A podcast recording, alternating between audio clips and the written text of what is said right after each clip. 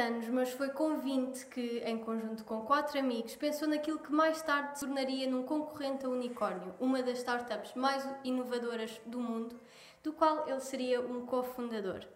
Quando era mais novo, dizia que um dia ia ser cientista louco, mas hoje baixou as expectativas e tem apenas o sonho de viver no Japão. Olá, Hugo. Olá, Joana, tudo bem? Tudo bem. Obrigada por teres aceito o convite. E obrigada porque sem ti eu não teria conhecido este conceito unicórnio, que para as pessoas lá em casa entenderem eh, é um conceito que vem desde 2013, segundo a minha pesquisa, e que significa a Billion Dollar Company. Certo? Uhum. Estou correta? Uh, pronto, já expliquei esta coisa do unicórnio. Uhum. Queres agora ser tu a explicar o que é que é uma startup e o que é que é a Unbevel, que é a empresa, a tua empresa que tu fundaste? Uh, o que é que é uma startup? Porque o, conceito de startup varia um bocado, quem, estás a, quem perguntas assim, a definição é um bocado ambígua. Para mim, um, o que eu considero uma startup é uma empresa nova, uma Uhum. jovem, que, no qual o modelo de negócio pode ter um crescimento exponencial. Exato. Ou seja, assim que tu, tu reconheces qual é que é o modelo de negócio, pode crescer muito rapidamente, assim que começas a ganhar os primeiros clientes. Ah, o conceito unicórnio é bastante recente e é um bocado. eh, é uma analogia que os unicórnios são, nos mundos de fantasia são um bocado raros ah, e empresas que atingem um revenue de, ou, uma valuation de 1 billion dollar ah, são, são raras também. É, um- é algo bastante difícil de atingir. Ahm, mas sim, esse é, o meu, esse é o conceito para mim de startup que eu gosto de utilizar. Ok, e queres explicar o que é que é a Unbevel? Sim, a Unbabel. A Unbabel é uma empresa de tecnologia hum, que mistura eh, tradução automática. Eu estou habituado a utilizar os termos em inglês, portanto, quando tenho que falar em português é um pouco mais difícil. Eu meto legendas por lá. Que mistura eh, tradução automática, como o Google Translate, toda a gente está habituado, eh, com humanos. Nós puxamos para ter bilinguals, eh, em vez de tradutores profissionais, que corrigem os erros que a, que a máquina eh, Ok. produz. De forma instantânea, praticamente, podemos dizer. A parte de tradução automática é instantânea. A parte dos humanos não é, né? Demora sempre Vai algum sendo. tempo às pessoas a ler o Ok. texto e a, a- a- a corrigir os textos. Ok. Sim, e isso, ou seja, o nosso modelo, combinando tanto a parte da tecnologia, a parte da AI com humans, ah, faz com que as nossas traduções sejam mais rápidas, eficientes ah, e também mais baratas comparativo, comparativamente a outros competidores no mercado. Antes de nascer a Unbevel, o que é que tu fazias? Como é que conheceste todos os protagonistas desta história? Antes, antes de, de Anne nascer, é um conceito interessante. Ahm, eu já programava. ah, três dos, dos, dos nossos dos cofundadores eh, conheci na startup anterior. Nós começámos a trabalhar juntos na startup anterior. Ah, eu era front-end developer. Portanto, é as pessoas que fazem os sites, no fundo, Yeah. ah, são os front-end developers. Eu, nessa, na altura, era, era, esse, era essa a minha posição. Ahm, e já programava antes, antes, antes disso. Tinhas estudado alguma coisa relacionada com, com programação? Sim, tive um curso profissional ah, que tocava um pouco em programação. O foco não era só programação, mas cobria também um bocado essa área. E sempre tive gosto, sempre tive gosto por computadores. Sou, sou nerd, é bom, é bom afirmar aqui. Ahm, mas, mas pronto, ou seja, como conheci esses- os cofundadores na startup anterior e nós gostámos muito de trabalhar conjunto. juntos. É. Ahm, pá, era, era divertido mesmo, ou seja, não é aquele conceito de "Ih, vou trabalhar agora. Não, nós gostávamos mesmo muito de trabalhar com É os tipo, meus yeah, vou trabalhar. Yeah, Yeah. Era, era muito, muito fixe, muito interessante.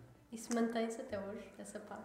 Infelizmente, a empresa já cresceu um bocado e já é Infelizmente, muito difícil. infelizmente. Sim, exato, tens uma parte positiva e a negativa. A parte, a parte negativa é que não estou tão próximo dos, dos, dos outras cofundadores. Temos, temos papéis diferentes dentro da empresa, ah, então já não passamos tanto tempo juntos. Até porque quando a empresa cresce até eh, a um determinado nível, penso que o número é por volta de hum, 150 pessoas, já não conhece as pessoas tão ah, da mesma, com a mesma proximidade. Exato. Ahm, então, o tipo de interação já não é, já não é o mesmo. Yeah. Mas falta uma, uma das protagonistas, só falaste de três. É verdade, é verdade. A, a Sofia é, é- é uma das cofundadoras da Beta AI. uh, que na altura partilhava escritório connosco. O Vasco, já, o Vasco um, dos, um dos cofundadores também, o CEO, já conhecia a, a, a Sofia antes, antes, mas ela trabalhava connosco, partilhava o escritório connosco na altura em que estávamos na, na empresa anterior. Foi aí que, eu, que eu conheci a Sofia. Cobria, cobria uma área de sales que nenhum, nenhum dos outros membros da um, sales e negócio, no fundo, nenhuma business, que nenhuma das outras pessoas, do, dos okay. co-founders, tínhamos essa experiência. Uhum. Então ela veio preencher também esse, essa posição. Yeah, okay. um, yeah. Mas quando é que se começou mesmo a falar, tipo, olha, era agir se, se pronto, se criássemos esta coisa?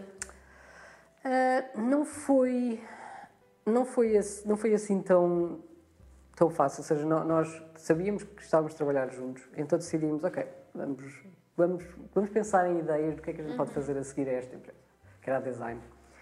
Um, então o que nós decidimos foi fazemos um, um fim de semana de surf retreat. Um, nenhum de nós faz surf a sério, nós dizemos que fazemos soul surfing, que é estar sentado na prancha a olhar para o mar. Pronto, é isto. Agora levantar e apanhar a onda, não. Um, mas uh, nesse surf retreat decidimos todos escrever, uh, tínhamos cada um um caderno e escrever ideias de possíveis, podiam ser possíveis startups. Uhum.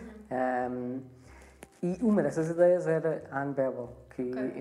envolvia linguagem, um, machine translation, que tanto o Vasco como o João já tinham experiência académica. Okay. Uh, portanto, encaixou bastante bem. Certo. E como é que foi todo o processo, desde o surgimento da ideia até à viagem para São Francisco?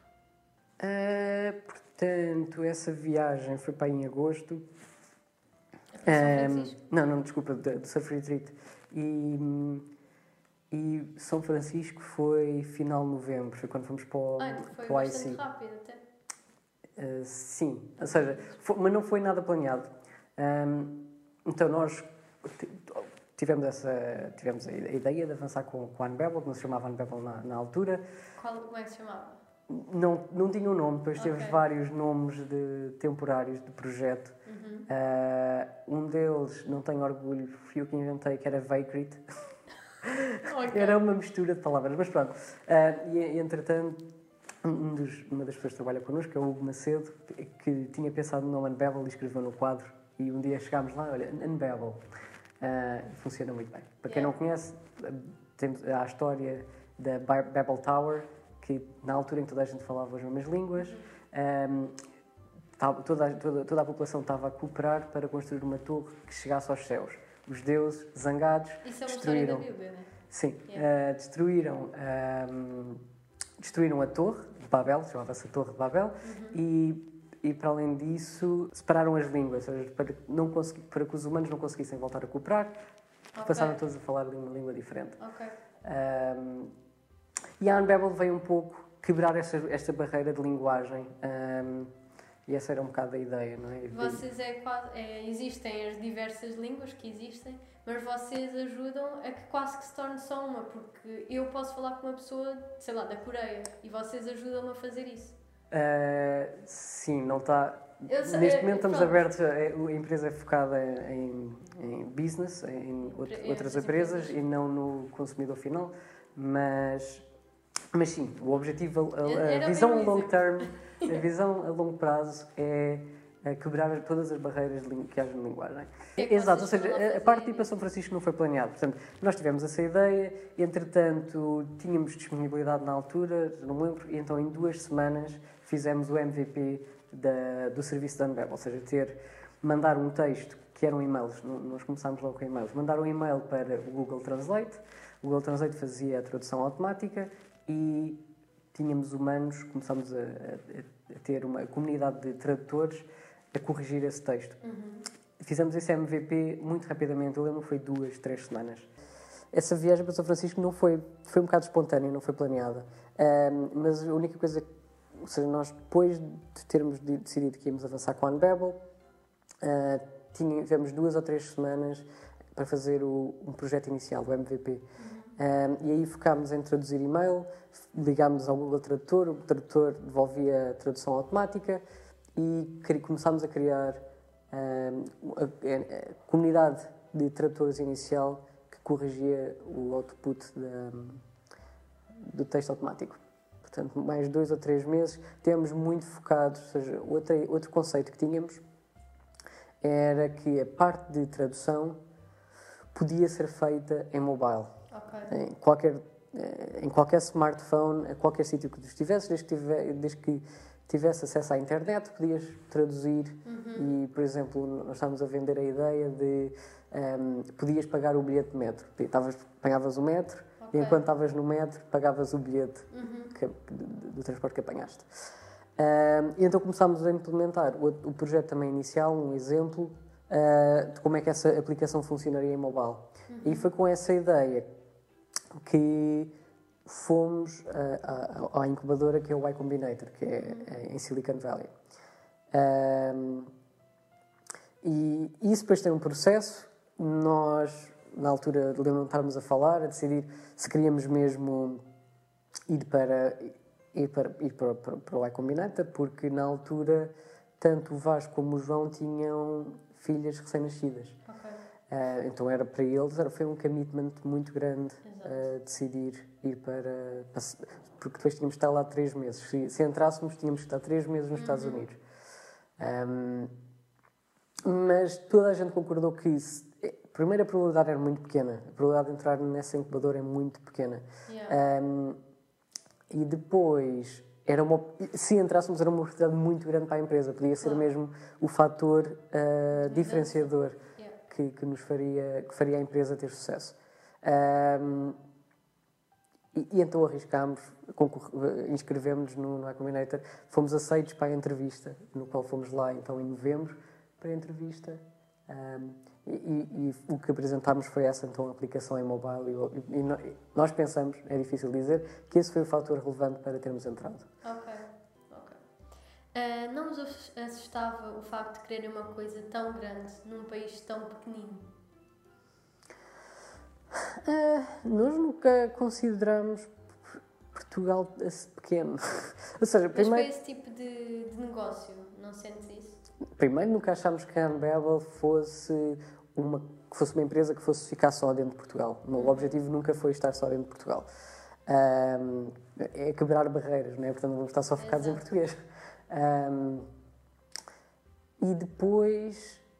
ah, bem, eu era bastante mais ah, jovem em comparação com, com o resto dos, dos nossos sócios.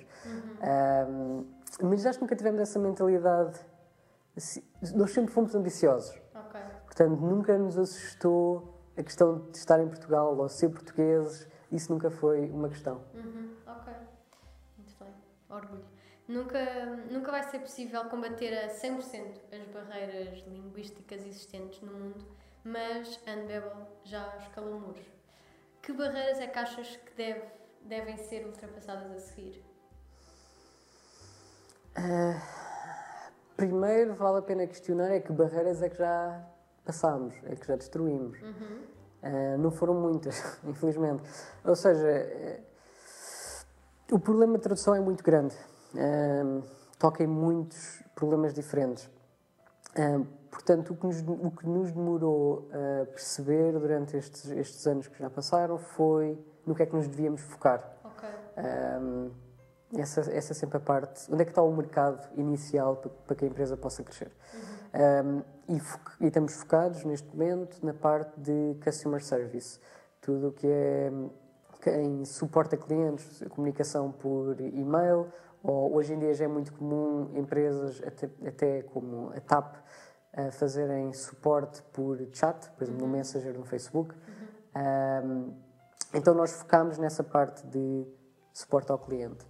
Mas isso é um- uma bolha muito pequenina no, em termos de conteúdos. Ok. Eu, tipo, existe tanto, tanto conteúdo e diferentes formatos de conteúdo hoje em dia, não é? Uh, se pensares a quantidade de artigos uh, que existem online ou vídeos hoje em dia a serem produzidos, Yeah. ou, uh, portanto, existem muitas barreiras para quebrar em termos de linguagem.